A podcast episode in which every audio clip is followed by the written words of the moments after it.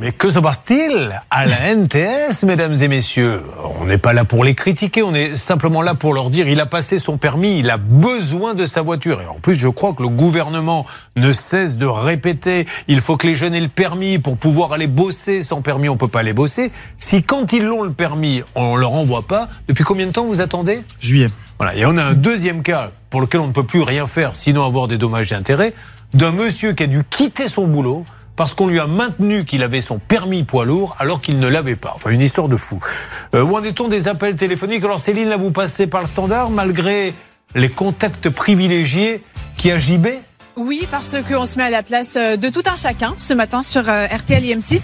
Et alors, c'est vraiment la galère. Julien, si je peux avoir un, petit coup de gueule, je veux bien le petit jingle. Bon, alors, on y va. Coup de gueule de Céline, mesdames et messieurs, c'est rare. Elle le fait uniquement parce que c'est les 22 ans de l'émission aujourd'hui.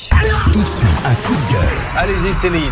Alors, elle n'est pas contente, la Céline, parce qu'en fait, on ne peut joindre personne à la NTS. On fait un numéro de téléphone. C'est ça qui est dingue, en fait. C'est qu'il y a un numéro de téléphone qui existe, mais au bout du fil, il n'y a personne. On fait des choix. Euh, je n'ai pas permis de conduire, taper 2. Je tape 2.